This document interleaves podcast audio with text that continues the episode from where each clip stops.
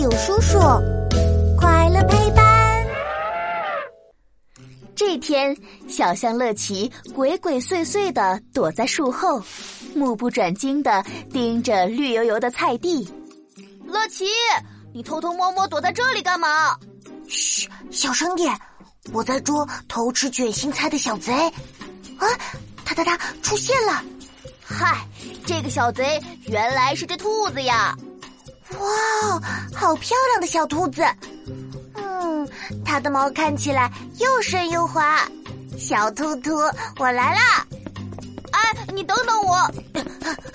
住手，不可以摸兔子！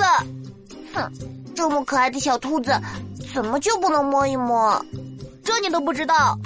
野生小兔子的身上可能会有让人生病的细菌。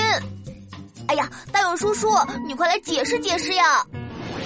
哟，超酷实验室，科学超级酷！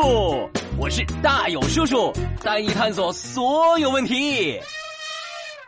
乐奇，野生小兔子虽然超级可爱，但是最好不要用你干净的小手摸它哦，因为在小兔子身上可能藏着一些会让我们生病的细菌，比如病原菌。这些病原菌能从小动物身上悄悄溜出去，钻进其他动物或是人类的身体里，没准儿还会给我们带来一场病原菌大爆发呢。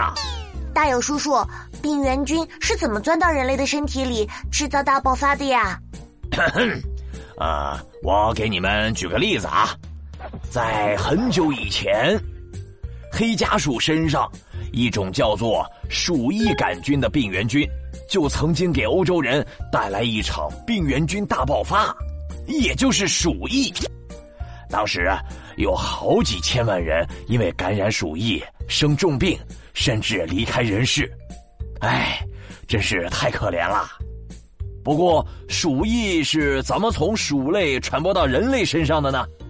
这是因为，在这些鼠类身上寄生着一种叫……